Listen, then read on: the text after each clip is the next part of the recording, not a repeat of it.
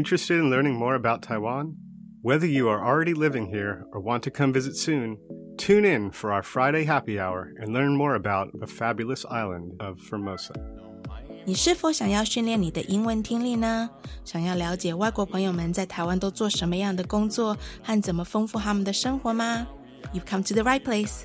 Tune in each and every Friday from 3:05 to 4 p.m. with me, your host Beverly. 每个礼拜五的下午三点零五分到四点， 欢迎收听国立教育广播电台的 Friday Happy Hour in Formosa。我是主持人 Beverly。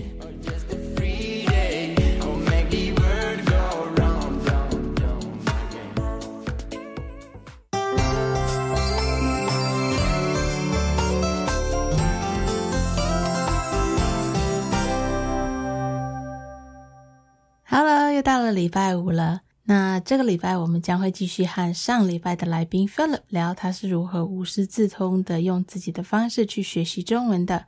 那因为之前跟 Philip 的采访，跟今天接下来的第二半部采访都是用英文全程沟通。我个人觉得这种比较，嗯，不是普通教育制度下的自我学习来说，Philip 这一个采访有很多大家值得学习的东西，所以我决定这一集在下半部用中文来做一些些简单的讲解。可能是你第一次听节目的时候，其实已经都听懂了。但是你再用中文听一次的话，搞不好你的记忆点会更深刻，而且可以用更活化的方式，在你的生活日常中去运用这些 pebble。既然现在台湾对外开放了，我想要介绍台湾的一个特别的吉祥物给外国朋友，因为他们一下飞机，通常在机场就会看到这个吉祥物，那就是欧熊。然后，既然想要吸引外国朋友来台湾游玩，我今天想要大致介绍一下台湾从北到南的温泉景点。因为我个人觉得，其实很多很多外国人非常喜欢泡温泉，而且大家通常第一个想到有温泉的地方，大家都会先想到日本。其实台湾有很多不同种类的温泉，有的很好玩。Hey y'all, welcome back. It's Friday again, and I can't believe October's coming to an end. So this week we're going to continue with the final part of our interview with Filip, who is currently in Iceland. So last week we learned all about how Filip met some Taiwanese friends and now he is so passionate about Taiwan, the language, the food, and this country. When he came to Taiwan, he barely spoke Mandarin and in a very unconventional manner, Filip basically taught himself how to speak Mandarin through his daily life interactions with people. And I understand that not everybody can do that, but Filip is very linguistic by nature and also he always tries his hardest at everything that he does. And I think it comes through in our interview. So instead of introducing another guest for this week's content, I wanted to include a Mandarin explanation of my chat with Filip for our Mandarin listeners. And maybe they can understand English perfectly fine. But for those of my listeners who are still honing their English listening skills, this might be a good way for them to really fully understand all these tips and advice that Filip is giving. So definitely take advantage of this but if you're not Taiwanese and you're in the process of learning how to speak Mandarin, this is also a great way for you to practice your Mandarin listening skills by me explaining what me and Filip chatted about this week and last week. And seeing that we announced a few weeks ago that Taiwan opened its border on October 13th, and we are doing away with the in-home or the hotel quarantine process. So a lot of people are planning trips to go somewhere else outside of Taiwan. And there's obviously a lot of other people who are coming into Taiwan. You're probably going to run into this mascot of Taiwan's at the Taoyuan airport when you arrive to Taiwan. So that's why I want to tell you all about the O Bear mascot of Taiwan. Also, a lot of people, when they think about hot spring destination, people often first think about Japan as the hot spring central of Asia. But actually in Taiwan, we also have lots of hot springs. And so this week I wanted to give you a brief overview of all the different types of hot springs in Taiwan for the northern tip to the southern tip. It's going to be a great show.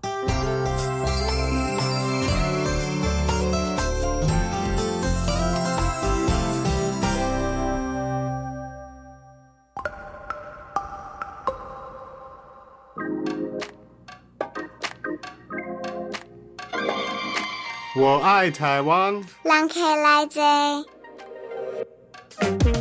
So this week we shall continue our chat with polyglot Filip all the way from Iceland to chat about his unconventional ways of learning languages. So, to give you a quick recap from last week, the first few Taiwanese friends Filip met uh, made such a big impression on him that he decided to plan a two month vacation here to Taiwan, which led him to eventually move here so while Filip was living in Taiwan, he decided that he felt so passionate about learning Mandarin. Being the linguist that he is, he decided that this is what he wanted to do. He wanted to teach other people how to learn Mandarin his way. Filip has a linguistic background and he also speaks many, many languages fluently. He understood what his student needed since he himself was in that same boat not too long ago. So he's truly able to adjust the way he coaches his student to learn the language in a way that it's not just textbook material, but rather apply it to real lives. But unfortunately, Filip was back home in Denmark visiting family when the pandemic broke out, so he actually wasn't able to get back to Taiwan. But he continued to push and strive to learn Mandarin on his own in Denmark. And now that he's moved to Iceland, he continues to do so. We left off last week talking about how now Taiwan's border has reopened again. I wanted to know if Filip has any plan to move to Taiwan and if he wanted to move anywhere outside of Taipei this time around. And now, when you come back, do you plan to live in Taipei as well, or do you plan to explore different cities other than Taipei? That's a good question mm. because I lived in Taipei for a long time. Mm-hmm. I like it, but it's also very intense, mm-hmm. you know? And now when I'm living in Reykjavik and it's so quiet. so I don't know. I'm, I'm actually been debating this. I don't know. I think you should. Do you have any recommendations?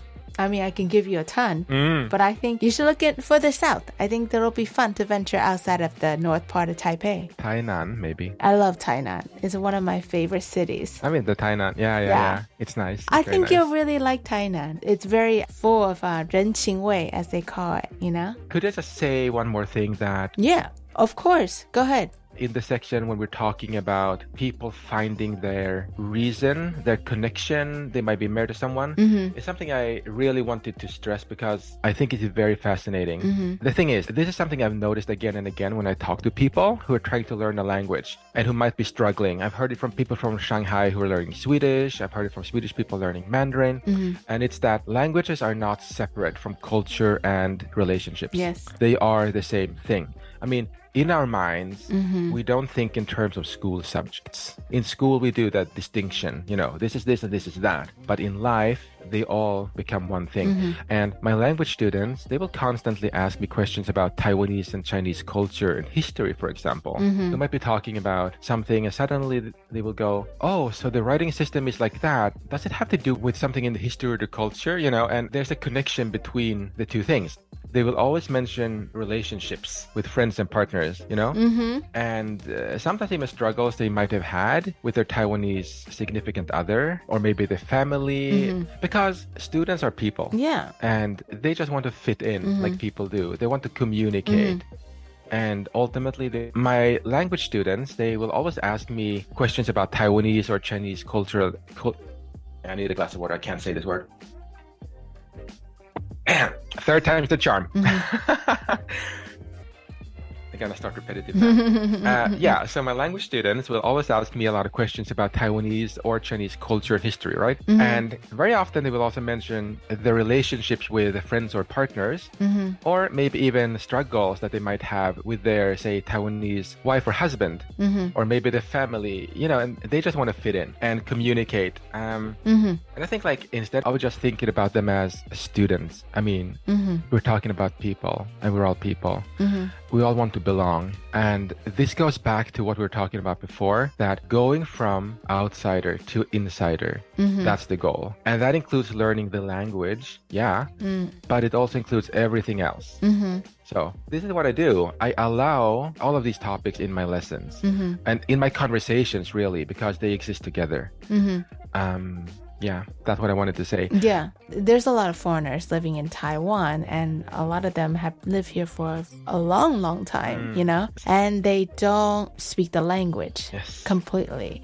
Um, and I think it goes hand in hand with what you're saying. Mm. You know, language and culture goes together. And relationships, yeah. Exactly. So when you don't have that language bridge, essentially, right, then mm. you are disconnected from that culture as well as from the people relationships, right? It's a feedback loop, right? Like you start learning the language, mm-hmm. which makes you connect to people. Mm-hmm. And from the people, you will get the culture. And from the culture, you will learn more language. It goes around and around and around. So it's all interconnected. Like these three things, they boost each other. Mm-hmm. What would you say to those people that are kind of resisting that?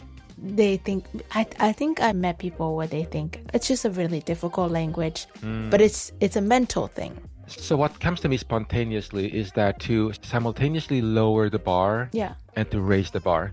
So I would say raise the standards of what you want to achieve on the long term. Mm-hmm. Be really stubborn and determined. Mm. And it doesn't have to be like, oh, I want to be native like fluent because that might be scary, you know, that you can't see the goal. Mm-hmm. But set a reasonable goal like mm-hmm. something like when I go to meet my partner's family, I want to be able to have polite conversations with them in Chinese over the dinner table. Like that's doable, and that's doable in three or four or five months, like, mm-hmm. like like depending on you, right? Mm-hmm. That's doable because then you can focus on what you need to know. Mm-hmm. You don't need to do characters. You don't need to do newspapers. So if that's the medium term goal, and you have that, and you don't compromise on that, so you're raising the bar. Like I'm gonna achieve that. At the same time, you're being nicer to yourself right now. So instead of freaking out and stressing out, oh my god, right now I'm not good enough. Right now I'm struggling with, with pronunciation. Mm-hmm. Relax. Be nice to yourself now. Mm-hmm. So lower the bar for where you are now. Allow yourself to just accept mm-hmm. this is where I am right now in my journey. So you kind of lower the bar and you raise the bar. Yeah, yeah. I hope that makes sense. Yeah, and also really just keep on trying, right? Yeah. It's like what you were saying before. A year from now, if you keep on trying, you'll be better than where you were at a year before. Yeah. So unless you keep on trying, you'll never get better. in the beginning, I told you about the first time I wanted to go to coffee shops, mm-hmm. and I was nervous. Mm-hmm. I said now that I'm feeling like an insider. That took I don't know exactly when it happened. It's been three years. It happened at some point that I mm-hmm. don't know. I stopped being nervous before speaking Chinese, and I started becoming excited. Mm-hmm. There was a mind shift that happened, and it's a mind shift that I had, mm-hmm. and I know that I can help other people mm-hmm. have that mind shift too because it happened Yeah. to me. But there was a point in the beginning when I would be like, okay, I'm gonna go and buy a really complicated Zhenzhu Nai Cha. And it's gonna have 14 sizes and five different sweetness levels, and it's gonna have, you know, maybe Hong Dou inside, and it's gonna have some grass jelly, and it's gonna, you know, I would just write down and practice exactly what I was gonna say. You know?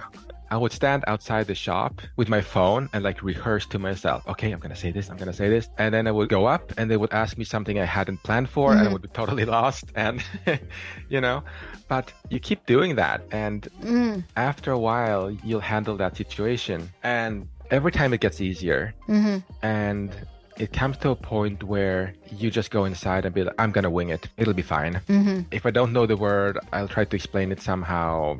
It'll be fine. So yeah. I see a parallel between me doing this show too. Yep. Because sometimes when I wing it, and it's not so much like you're mm. not prepared and you wing it. It's because I've been practicing. I do my research before I interview somebody. But when you kind of just, well, quote unquote, wing it, mm. you know, honestly, Yeah. in the end, it always turns out really nice, you know? Yeah. So I get exactly what you mean. This is so important. Mm. It's easier to improvise and to be natural when you're prepared, right? Mm-hmm. Think of it as if your best friend is getting married and they mm-hmm. ask you to uh, say a toast. You don't want the toast to come across as, oh, I have a paper in front of me and I'm reading from it, right? Mm-hmm. That's not what you're going for. You mm-hmm. want to say, hey, I'm the best man mm-hmm. and give a natural sounding, short and concise, you know. But in order to do that, you might have to practice for two weeks. At the end, when you're standing there, you're feeling the crowd, you have your friends in front of you, they're getting married, you might not say exactly what you prepared, maybe 90%, but then you add a joke or you mm-hmm. use another phrasing. Mm-hmm. And you can do that because you know by heart, mm-hmm. right? Also, for this interview, I prepared an answer to everything you sent me, Mm-hmm. and I prepared it in English and Chinese just to be on the safe side. And I thought it's probably gonna be like 99% in English or Uh-huh. more, but I just wanted to be prepared, like in my head, Yeah. right? And so even when we were hopping like between questions, I was like, well, yeah, whatever. Like I, I, I, I had it in my mental space Yeah. somewhere. You were prepared. Yeah, and that made me relax enough to just wing it. Mm-hmm. That's you know? awesome. Yeah. Thank you so much for doing all that work, and I didn't even have you reply anything in Mandarin. No, but we can, we can, we can do something about that at some point. Me and Filip can definitely talk for hours and hours. Yes. But I'm super looking forward to see you coming back to Taiwan and what your future plans are. And please do keep me posted when you do come back to Taiwan. I would love to get some Tang Yuan with you. I'll let you know for sure. I'll let you know, and we can even make like, yeah, yeah, yeah, yeah. We can take some photos and put on the on, on this show or something. I want to thank you again for being so patient with me. I literally had like three revisions for his interview questions. Well, originally, we're going to talk about COVID, restriction, comparing Europe and Taiwan. And we, at one point, we were going to do a linguistic thing with Teddy too. But I'm really happy that we ended up with what we have. And I think your approach to learning a language is very refreshing. And I think everyone can kind of take away something new and make it better for themselves or whatever things that they're learning. It doesn't have to just be limited to Yes. language, you know? Yes, and it turns out that all of this postponing wa- was good mm. because moving countries turned out to be a bit more less smooth mm-hmm. this time than it has been before. Mm-hmm. And I had to move countries and switch between many different apartments, and in the middle of it, I got COVID. So this is actually a very great time. I think the world just turned out to um, to be on our side. Yes. So, Filip, if any of our listeners out there are very intrigued by your way of learning a language and want to find out more about your unique way of language coaching, or maybe even find out more tips about how to learn Mandarin, where can they go? To find me, you can go to mm-hmm. entermandarinlife.com. Cool, cool. I'm really grateful to be on this show. Thank you for having me. and and also thank you, Teddy, for for letting me know about this awesome awesome show. and also go and check out Teddy's interview. It's really good. Oh, yeah, and and his blog too. Oh, yeah, yeah. Really interesting one. Yeah, he asked me to write something for his blog. Okay, Thank you, Filip. thank you. bye bye. Bye bye.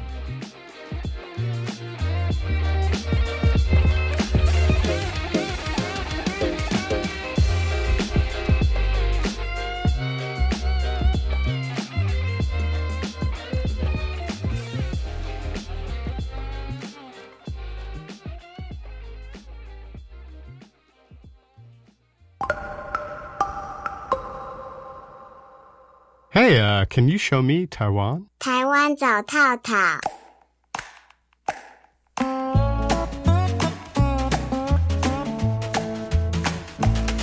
好，那接下来这个单元是 Show Me Taiwan 台湾走透透。这个单元我们会介绍一些台湾有特色的城市、美景、历史、人文等等，给外国朋友们了解与参考。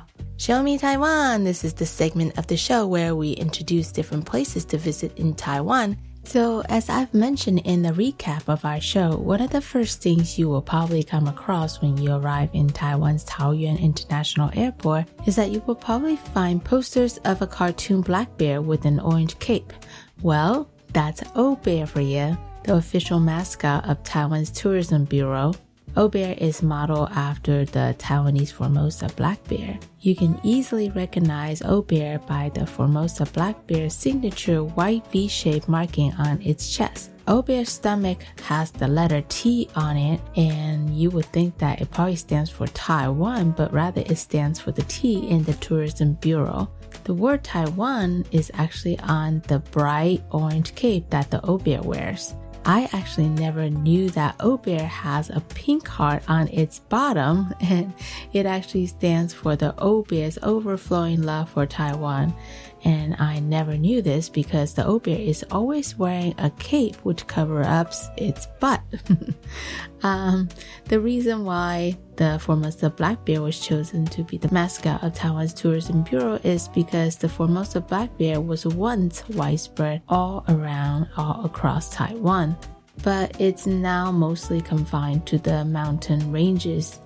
I doubt you will run into them when you're hiking in the high mountains, but in case if you do, don't be fooled by its adorableness.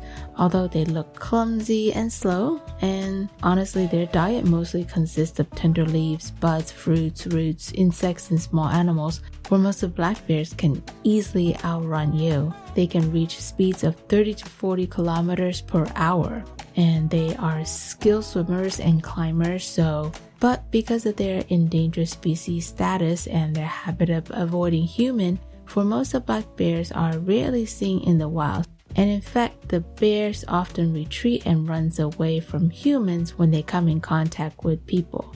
Populations of the wild Formosa bears have been declining over the years, my friend Mina is actually a wildlife veterinarian and she works with the Formosa black bear. I've been trying to get a hold of her and I plan to have her on our show as well since I am super intrigued by her line of work, especially working with the Formosa black bear.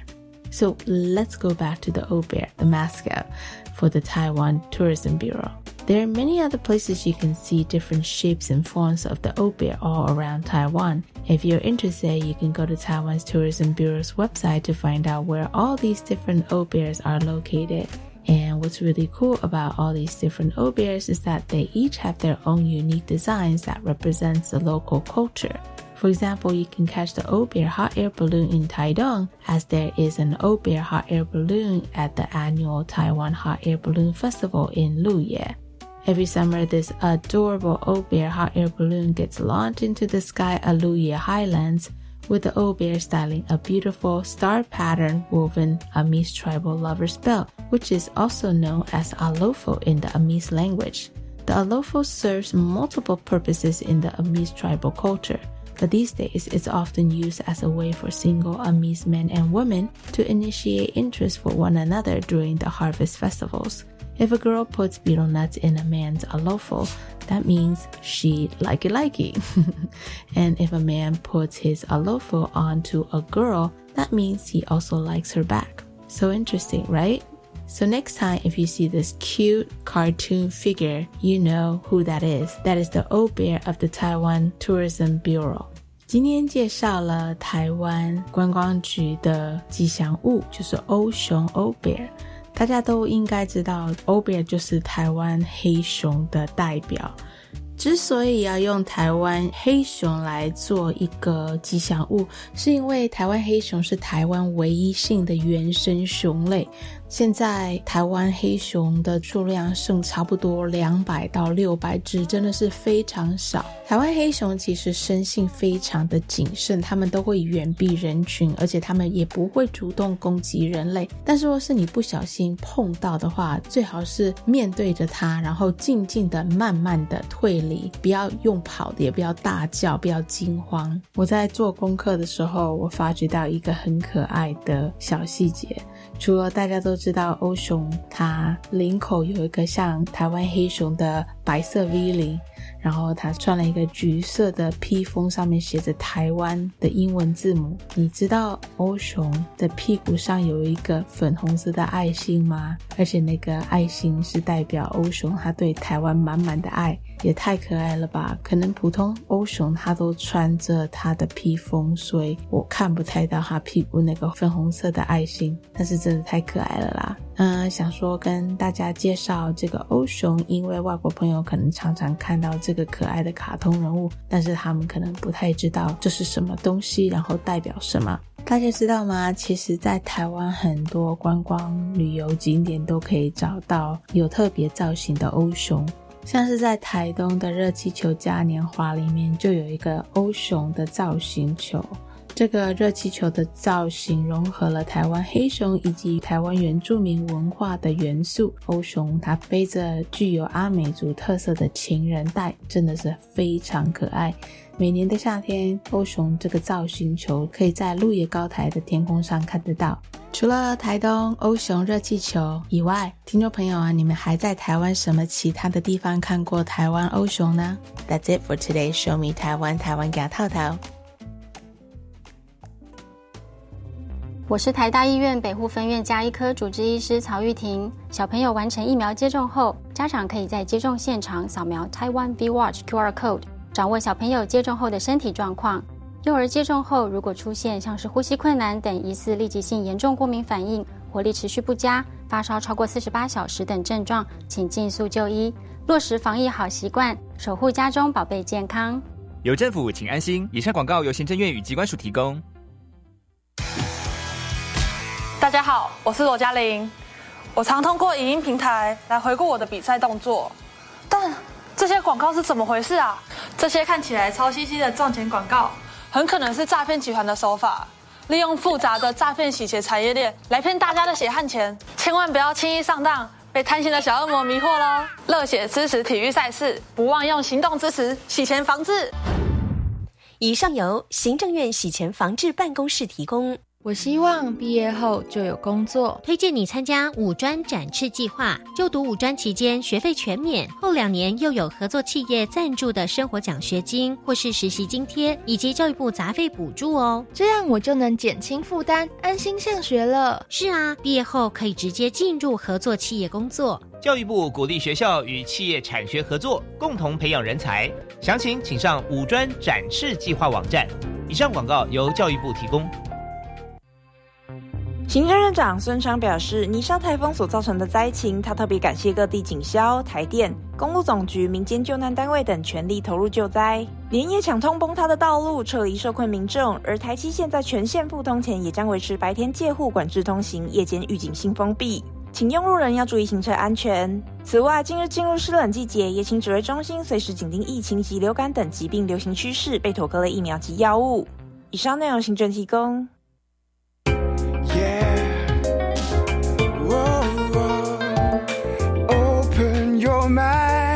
就爱教育电台，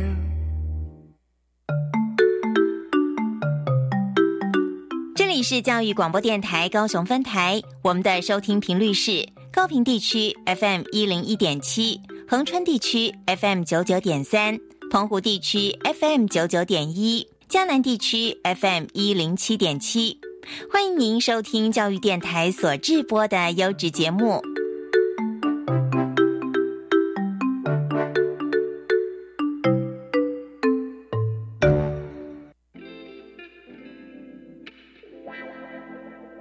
上个礼拜我播放了一首由哥伦比亚新生代女歌后 Carol G 所演唱的《El Barco》，但是我在选歌的时候，我完全没有联想到我们的来宾 Philip，其实他是瑞典跟哥伦比亚的混血儿，有一点点 Happy Accident 的感觉。那这个礼拜，我觉得理所当然应该要播放一首非常代表瑞典音乐界的歌曲，那就是七零年代的超级乐团阿巴所演唱的《Take a Chance on Me》。希望这一首轻快的情歌舞曲可以带你进入快乐的 Happy Weekend。So last week when I chose the Colombian singer Karol G songs to air, I didn't realize that Filip was actually half Colombian and half Swedish. So of course, this week we have to pick a classic song that represents Swedish music. And who else is more famous than the Swedish pop group ABBA? The song Take a Chance on Me was released in 1978. Björn Ulvaeus of the Abbas enjoy jogging, the beat to the song Chikaching style rhythm, he actually came up with it during a morning jog. This song reached the top 10 in both the UK and the US at the time. Till this day, it still remains as one of the most well-known songs of ABBA. If you change your mind, take a chance. I'm the first in line. Honey, I'm still free. Take a chance on me. If you need me, let me know. Gonna be around. If you got no place to go when you're feeling down.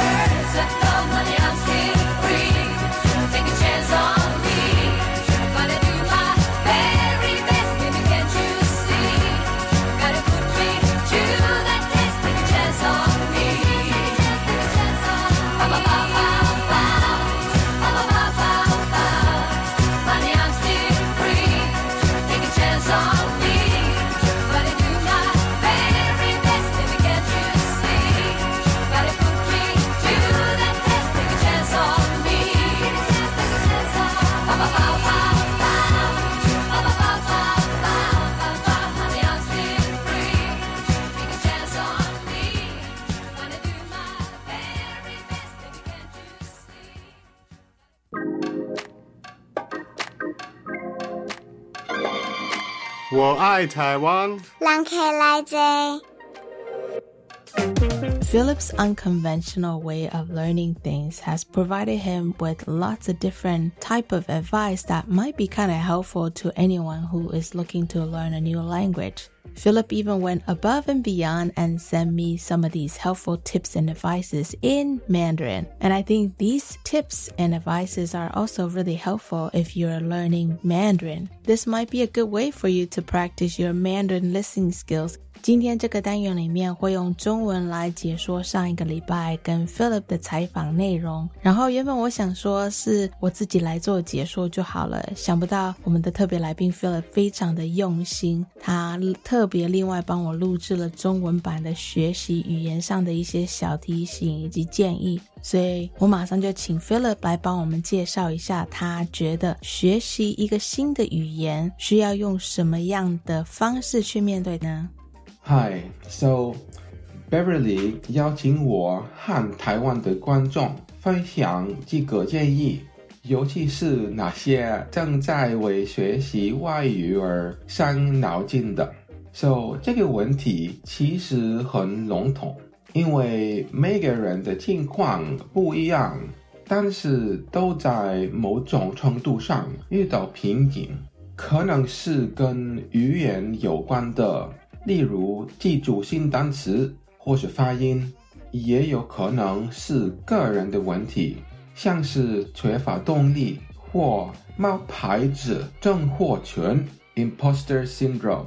意思是我们觉得没有资格成为该团体的一份子。可能有人会想，我不是台湾人。所以，为什么我要嗯假装是台湾人说国语吃月饼？这太荒谬了。首先，这一切都很正常，每个人是不是都有这些挣扎？别紧张。再来，具体来说，我们能做什么？对于学习新单词，就是多读多看。研究表明。阅读可以直接增加词汇量，就这样。要培养标准发音的话，自己录音听自己说话是有点难度，没错。但是我们可以听出自己究竟讲的如何，这真的很有效。在网络上找一位自己喜欢的讲者，选择一个段落听几遍，把自己说的录下来。然后听你和他之间的差异，一直一直重复到你改变了你的发音。关于动机和 imposter syndrome，他们两个是相关联的。如果我们觉得自己像个冒牌者，这种心底就没有动力进步。答案就是必须找到归属感。例如，我在冰岛。但是我觉得和台湾紧紧联系，这是因为我的台湾朋友经常和我聊天。当然，我不能教你怎么认识新朋友，这你必须自己摸索。当你能这么做时，提醒你不能利用其他人，他必须是真实的。这样你就可以有自信的说：“我是一份子。”我会说英语，我会说日语等等。当你在心里相信他，你就会有你的突破。其实我更佩服 Philip 是他对于学习的态度，他从来都不会说：“哦，我对这个语言的认知不够深入，我不管跟别人对话。”他是从完全不会中文的情况下，只身来到台湾，然后靠着自己的摸索去跟别人对话，像一件我们普通觉得很简单的事情，像点一杯咖啡或点一杯真奶，对他来讲，刚开始的时候都还是一个大考验。但是透过不断的尝试，他可以做到很轻松的去点这个饮料。然后等到到达那个目标以后，他可能会试着跟点饮料的人聊家常等等，等于就是他真的把这些学习活用在他的日常生活中。另外一个很重要的 pebble 就是不要给自己定太困难的目标，反而是建立一些小小能够实现的目标，所以他不会觉得他的学习只是为了考试的成绩或者是为了爸妈而学习。我觉得这一点真的是非常非常可以值得大家一起去学习的。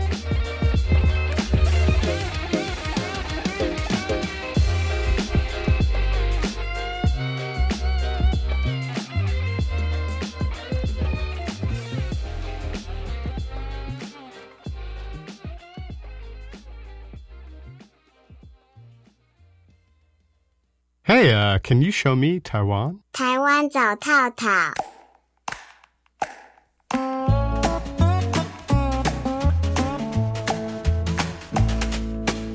你没有听错，我这个礼拜不是多做了一个 “Show Me 台湾”台湾给他套套的单元，而是我在想说，现在因为台湾边境开放了，有很多在国外的朋友可能正在筹划来台湾玩，所以我才想说多介绍一些台湾有趣的景点或者是有趣的事情给大家来了解以及参考。I know we normally have a new segment on the show every week, but seeing now that Taiwan's border has reopened for international travelers, I thought it would be kind of nice to amp up on our travel segments on the show. So here is part two of today's Show Me Taiwan. Most Westerners, when they think of hot springs, the first country they think of is probably Japan. Don't get me wrong, Japan's onsens are awesome. But what a lot of people don't know is that Taiwan is ranked amongst the world's top 15 hot spring sites, harboring a great variety of springs, including hot springs, cold springs, mud springs, seabed hot springs, as well as seabed cold springs. The island can proudly regard itself as one of the regions with the highest concentration and the greatest variety of hot springs in the world. You might already know this. Hot springs are known to have a number of therapeutic benefits. The first one is that it boosts blood circulation. The water found in natural hot spring contain a variety of different minerals depending on where you are.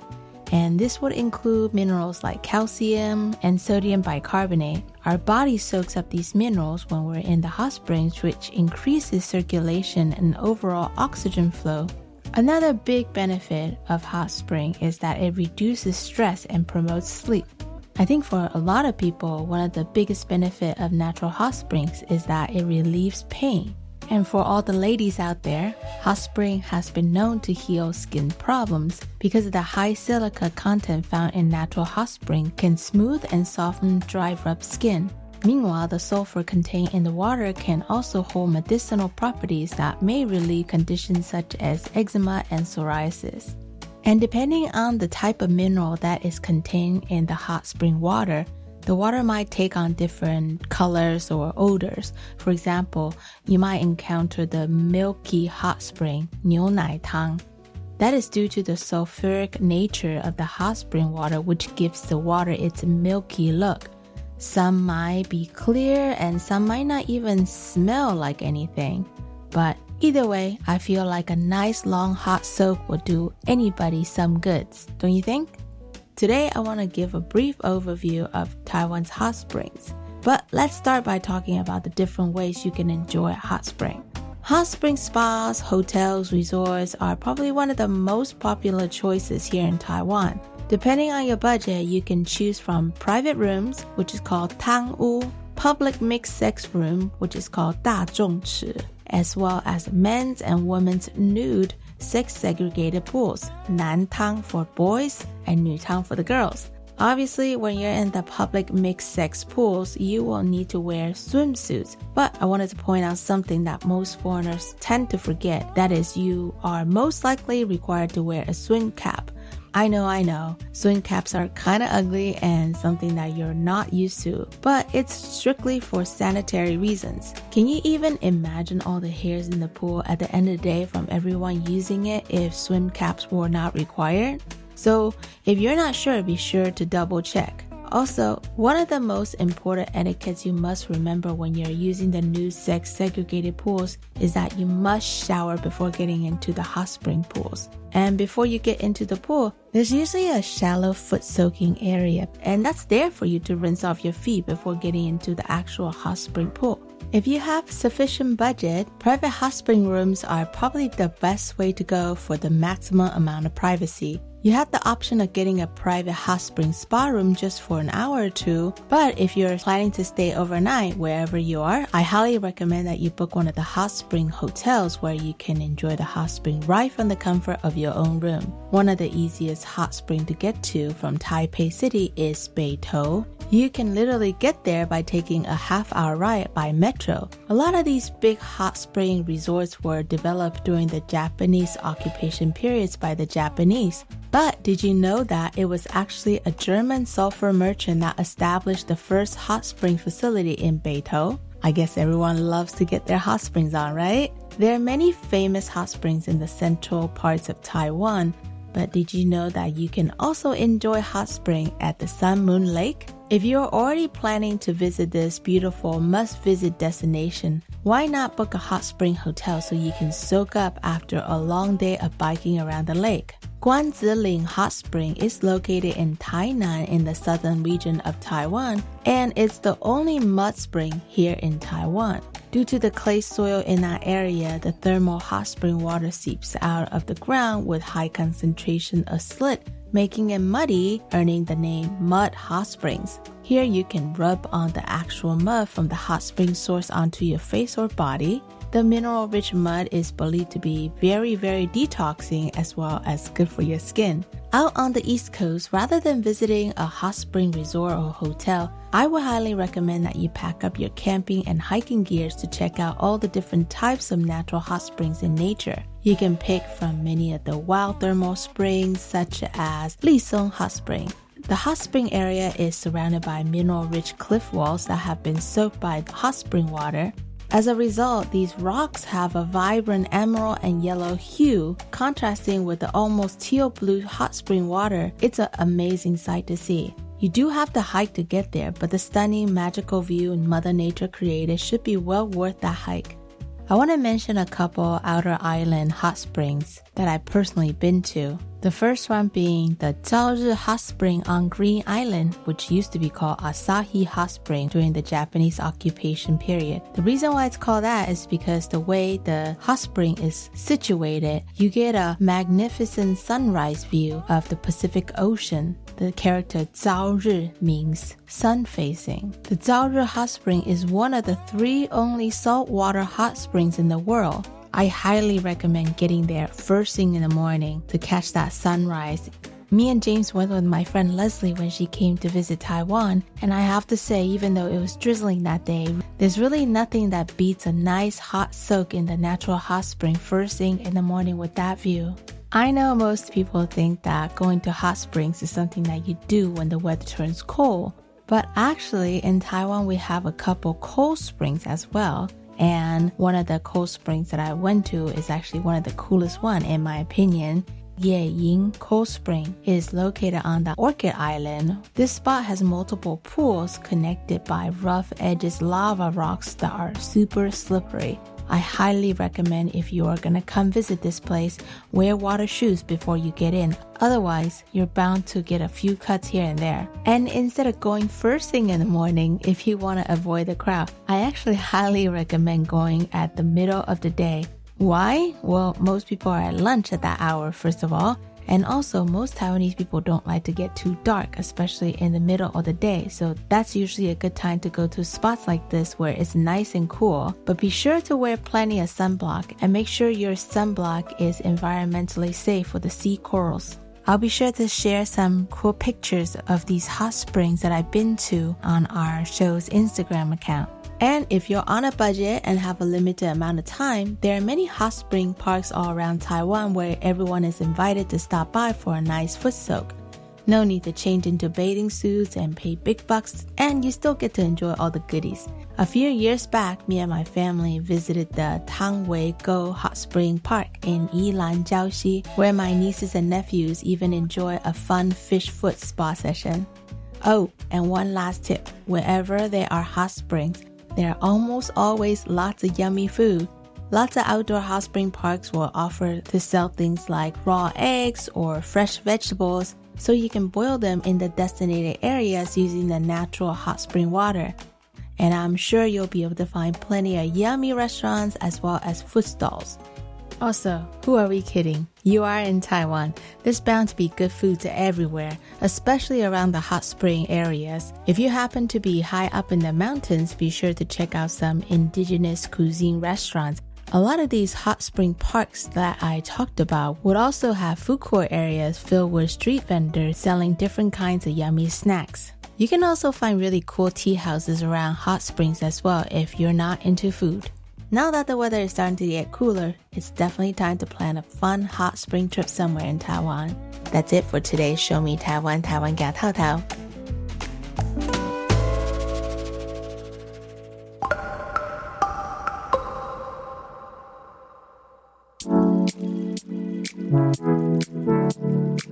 又到了节目的尾声， 真的要谢谢我们上个礼拜以及这个礼拜的特别来宾 Philip。其实他在采访的时候，他告诉我他感冒其实蛮严重的，而且听说采访完他睡了整整两天的时间。希望他现在感冒已经好很多了。我真的要很感谢 Philip，他很努力的准备这个采访的内容，然后做了很多功课，还特地为我准备一些关于学习语言的技巧以及 pebble。希望大家在 Philip 身上学到很多。那我觉得 Philip 最值得学习的地方，其实就是他对于学习的精神以及态度。我觉得那就是 Philip 的精髓所在。I hope you've enjoyed our show this week as well as last week. I really have fun chatting with Filip, and I'm really, really grateful that he was able to share all these really helpful tips and advice for our listeners. He even went above and beyond and did all his interview preparation in English as well as in Mandarin. I mentioned this on the show before. I actually lived in Mexico for two years with James and I was starting to get a hang of conversational Spanish before we decided to move back to Taiwan. And I've always wanted to pick up Spanish again. And I think just out of laziness, it's something that I've always put on the back burner. So instead of telling myself that I'm too old to learn a new language again or that I don't have time, I think I'm gonna really try to make an effort and put myself out there to really pick back up again. Thank you, Filip, for inspiring me and telling me that I can do it. 那在节目结束之前，我想要播放另外一首 ABBA 的歌曲。这首歌大家应该都有听过，而且我觉得非常适合用这首歌来为我们今天的节目做一个结尾。希望大家这个周末能够过得愉快，Earlier, we played a song by ABBA, and I thought it just wasn't gonna be right if we were to end the show without playing this Europop disco song of ABBA's. So here is Dancing Queen. Have a great weekend, everyone.